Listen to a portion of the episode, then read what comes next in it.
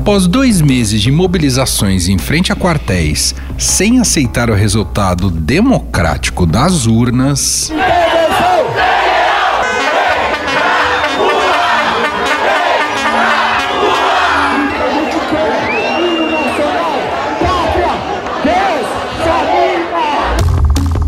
Os acampamentos bolsonaristas que esperavam algum tipo de ação golpista de Bolsonaro estão cada vez mais esvaziados. O objetivo de não aceitar o resultado da eleição e tumultuar a posse de Lula foi frustrado, já que o presidente foi empossado sem incidentes mesmo com ameaça de atentado bolsonarista impedida pela segurança nacional. A polícia do Distrito Federal prendeu um empresário que confessou ter colocado uma bomba em um caminhão de combustível perto do aeroporto de Brasília. Ele admitiu também que tinha a intenção de explodir uma instalação elétrica na região de Taguatinga. E que recebeu críticas do próprio ex-presidente Jair Bolsonaro em sua última live. Nada justifica aqui em Brasília essa tentativa de um ato terrorista aqui na região do aeroporto de Brasília. Nada justifica.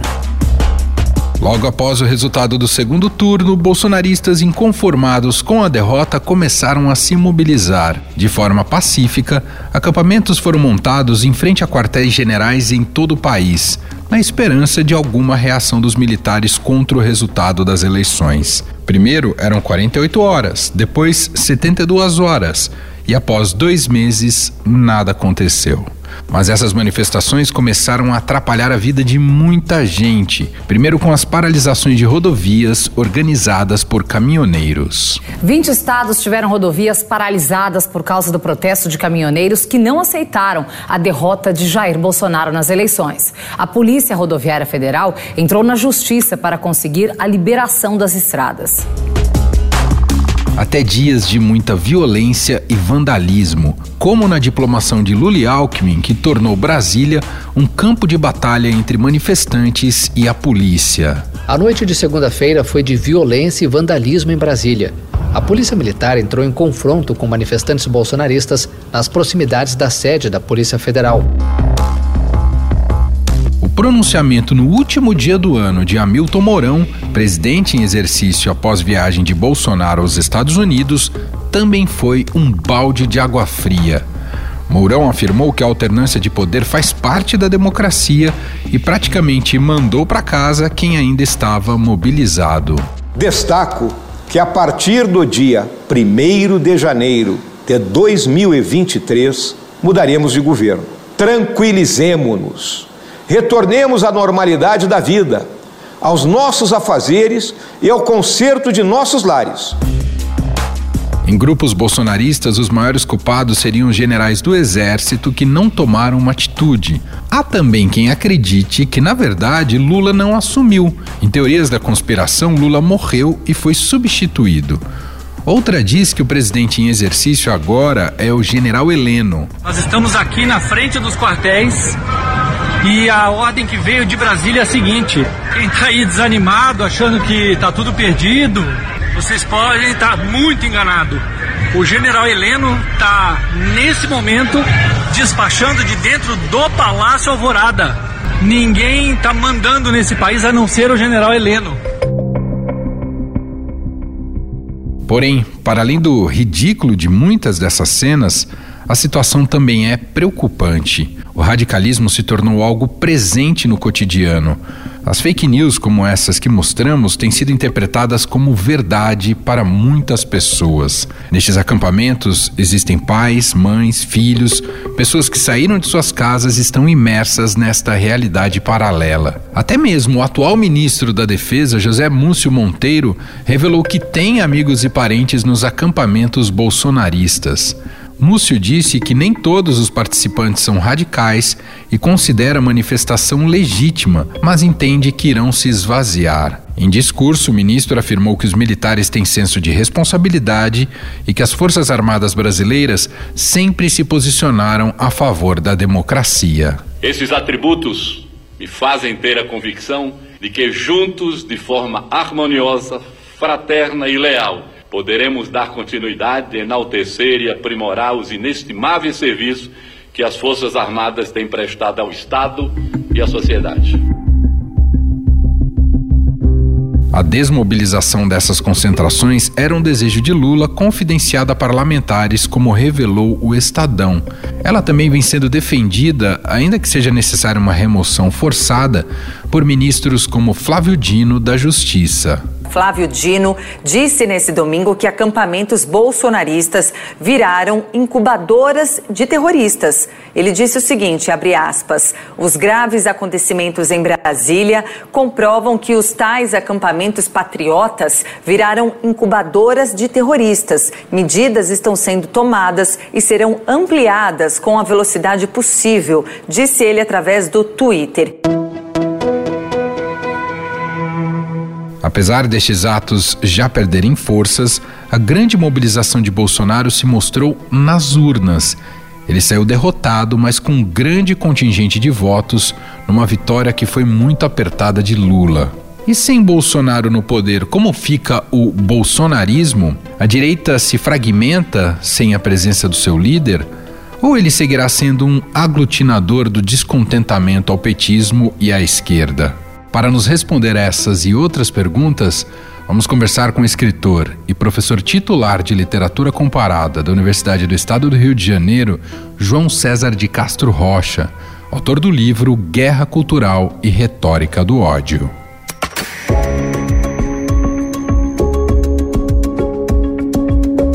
Tudo bem, professor? Obrigado por ter aceitado aqui ao nosso convite. Tudo bem, Manuel? É uma alegria dialogar com você e com todos e todas que nos escutam agora. Professor, com a posse de Lula, a saída de Bolsonaro para os Estados Unidos e uma certa normalização na dinâmica da política institucional, os acampamentos bolsonaristas estão sendo paulatinamente desmobilizados. Ao longo destes dois meses, né, desde o resultado das eleições, a gente viu um pouco de tudo né, nessa revolta, ou espécie de revolta pela derrota de Bolsonaro, desde cenas mais bizarras até movimentos mais organizados, que inclusive bloquearam estradas e atearam fogo em Brasília. Então eu queria começar te perguntando como é que o senhor enxerga a força e a resiliência dessa base popular alinhada com Bolsonaro? Ah, essa é a pergunta chave, Manuel, para os próximos quatro anos. Eu acho que nós temos vivido desde 2018, um duplo paradoxo, que agora chegou ao seu ponto máximo. Eu proporia para que todos nós pensássemos, porque, Emanuel, a situação é tão complexa que ninguém tem resposta para absolutamente nada. Nós podemos projetar cenários e sugerir ideias para uma reflexão conjunta. Então vamos aqui pensar juntos, eu, você, todos e todas que nos escutam. Em 2018, o Bolsonaro foi o maior fenômeno político da nova República, isto é, do regime iniciado em 1985, com a redemocratização após 21 anos de ditadura militar. Um fenômeno maior que o ex-sindicalista Luiz Inácio Lula da Silva em 2002. Porque, veja, em 2018, o Bolsonaro foi eleito com 58 milhões de votos, o Bolsonaro elegeu um sem número de deputados estaduais e federais e ajudou a eleger senadores e governadores. Foi verdadeiramente um tsunami que dominou a política brasileira de norte a sul. Então, em 2018, o carro-chefe era o Bolsonaro. Atrás dele, uma massa de políticos e de pessoas oportunistas que se agruparam no guarda-chuva do bolsonarismo. O primeiro paradoxo importante foi o seguinte: começa o governo. O governo insiste em governar durante quatro anos como se governar fosse uma extensão da campanha eleitoral. Isto é, em lugar de realizar o censo, em lugar de tentar colher dados objetivos da realidade para propor políticas públicas eficientes e eficazes, o governo insistiu o tempo todo na guerra cultural, isto é, em gerar narrativas polarizadoras para criar inimigos imaginários para manter a militância mobilizada. Aqui nós enfrentamos o primeiro paradoxo, que eu expus no livro que você gentilmente mencionou, O Guerra Cultural e Retórica do Ódio, publicado em janeiro de 2021. Lá eu já dizia tudo. E dizia o primeiro paradoxo é o seguinte: o bolsonarismo, se ele triunfar, o Bolsonaro entra em colapso. O que eu quero dizer com isso? Se o bolsonarismo triunfar, a guerra cultural continua sendo o sal da terra para Bolsonaro. Em lugar de propor políticas públicas eficazes, ele passará o tempo todo dizendo que o banheiro unissex acabará com a civilização ocidental, que o kit gay é uma destruição da família judaico-cristã, etc, etc, etc. Ele mantém a base mobilizada, criando mesmo um universo paralelo de pessoas radicalizadas e fanatizadas, num efeito político inédito na história brasileira, que recorda muito mais uma seita religiosa do que um partido político. Agora, Emanuel, isso é bem importante. O bolsonarismo triunfa. E quanto maior o triunfo do bolsonarismo, maior o fracasso do governo Bolsonaro. Porque você não pode governar o tempo todo imaginando que há inimigos em todos os lados. Para governar é preciso fazer política, e a política é a arte do diálogo entre diferentes.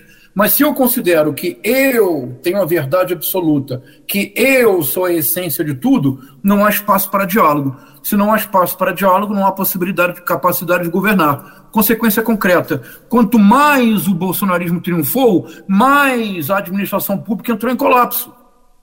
O que não era evidente na superfície, porque na superfície o Bolsonaro, e é inegável, nós precisamos, com honestidade intelectual, reconhecê-lo só há dois líderes políticos no Brasil que hoje são capazes de levar multidões às ruas: Luiz Inácio Lula da Silva e Jair Messias Bolsonaro.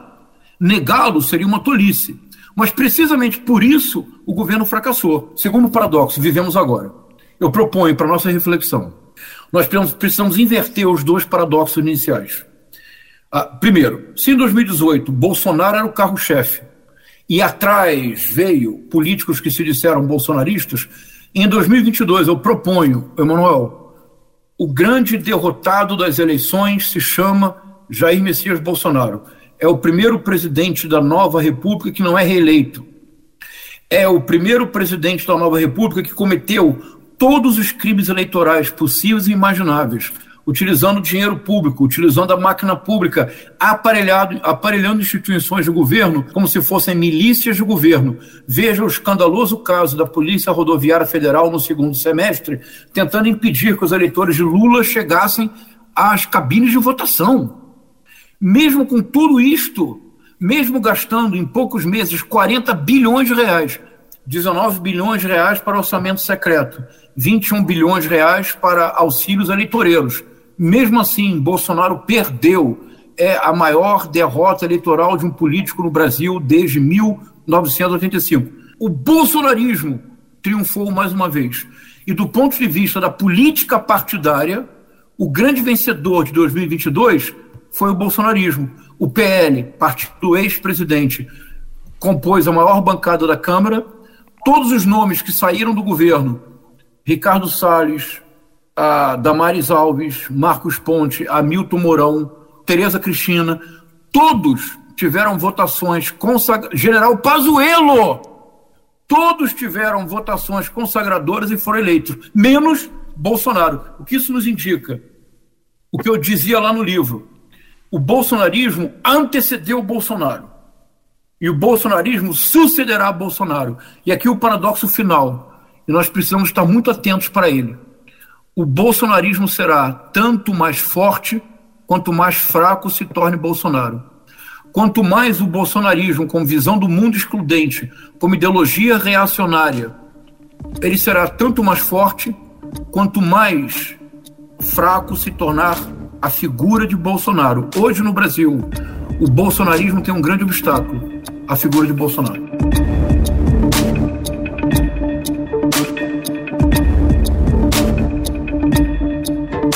Maneira como ele termina o governo, professor, escondido, sem declarações públicas, sem pautar o debate público e agora no finalzinho viajando aos Estados Unidos e até frustrando muito desses apoiadores, isso coloca em xeque o futuro político, seja caso ele tenha a pretensão de liderar a oposição e até o futuro eleitoral dele daqui a quatro anos? Ah, ele não terá futuro eleitoral. Ele será considerado em breve inelegível mas ele será considerado inelegível não como vingança ou como ressentimento. É muito importante que a democracia no Brasil demonstre a sua solidez e maturidade, não tendo nenhum revanchismo. Ao mesmo tempo, a democracia brasileira somente sairá deste período fortalecida se não houver anistia e se a justiça for feita. O que, que significa justiça? É preciso investigar, se houver indícios de crime, apresentar a denúncia ao Ministério Público.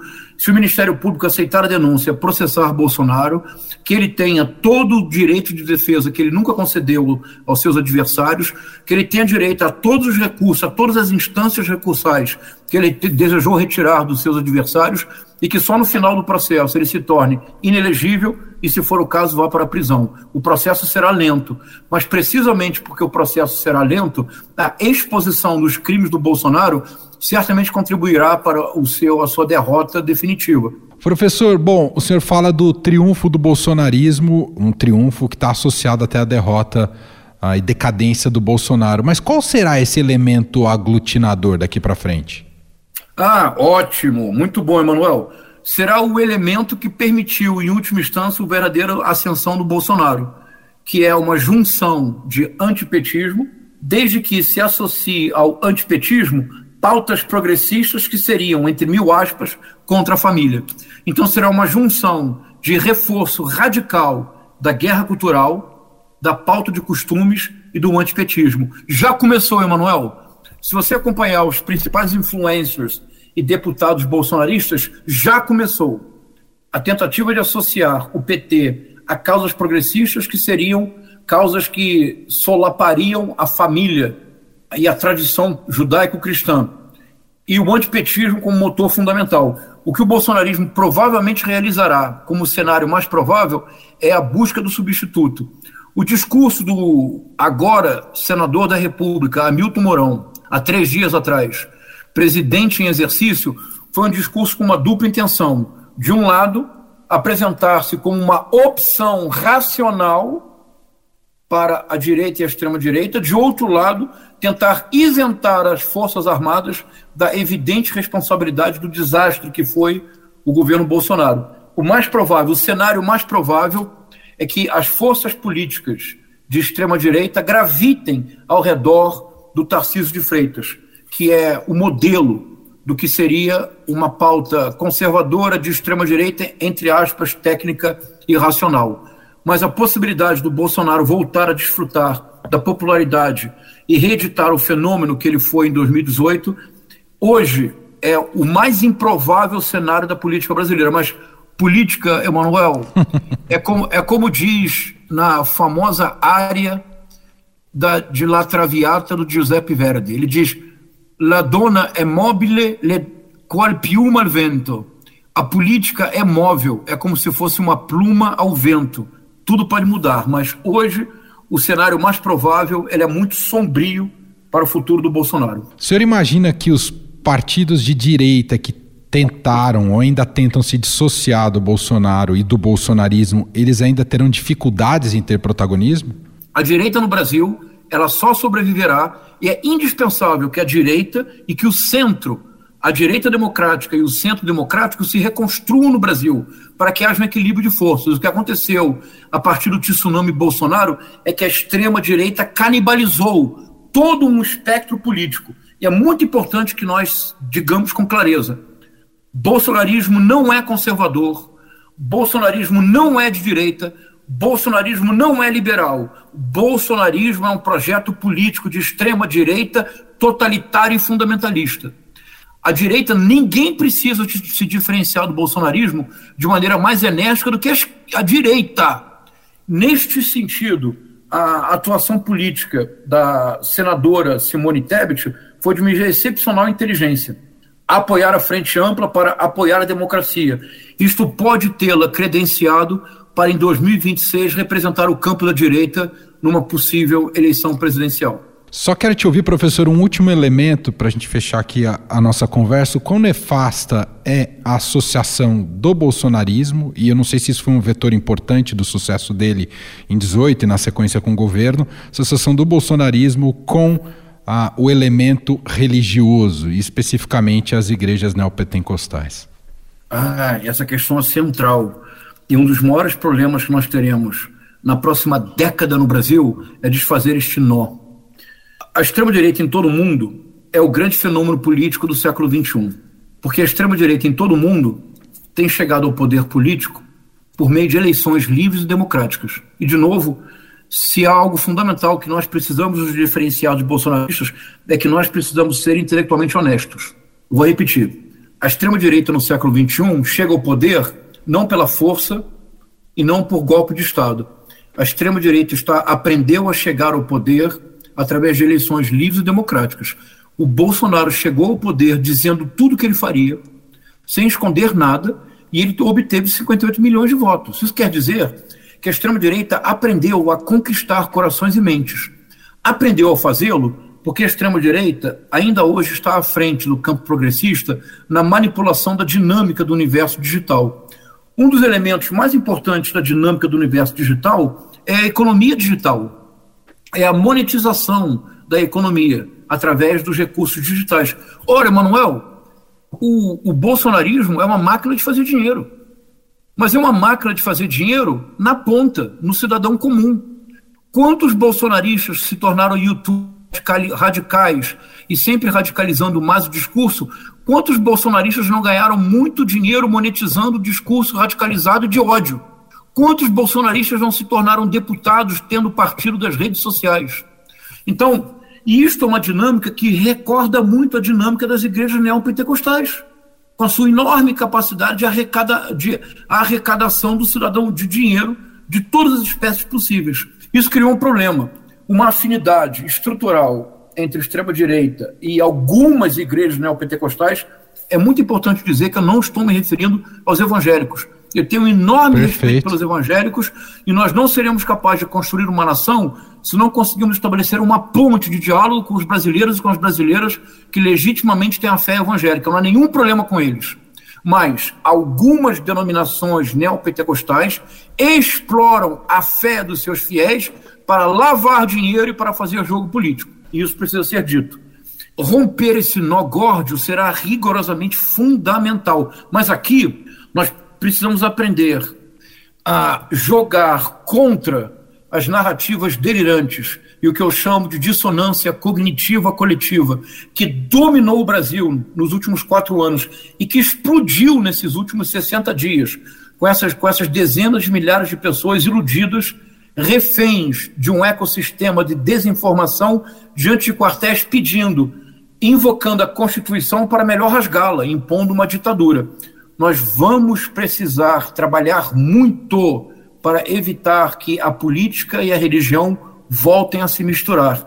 Porque o mais grave, o mais grave do projeto bolsonarista é que ele era um projeto com tintas teocráticas. Exato. Por que, que eu digo isso? Porque para eles, ou você é exatamente como eles são, e tudo aquilo que não é espelho é o outro, mas é um outro, não um outro qualquer, é o outro que não tem direito à existência, é um outro que deve ser eliminado.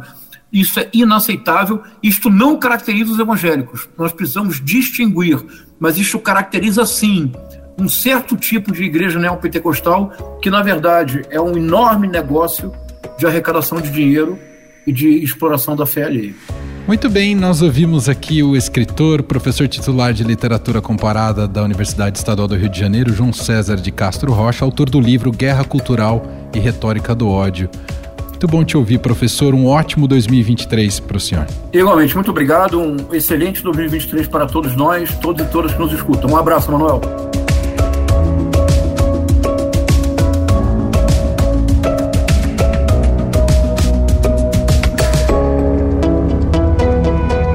Este foi o Estadão Notícias de hoje, quarta-feira, 4 de janeiro de 2023. A apresentação foi minha, Emanuel Bonfim.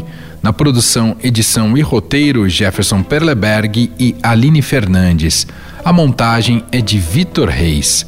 Escreva pra gente no e-mail podcast@estadão.com. Um abraço para você e até mais.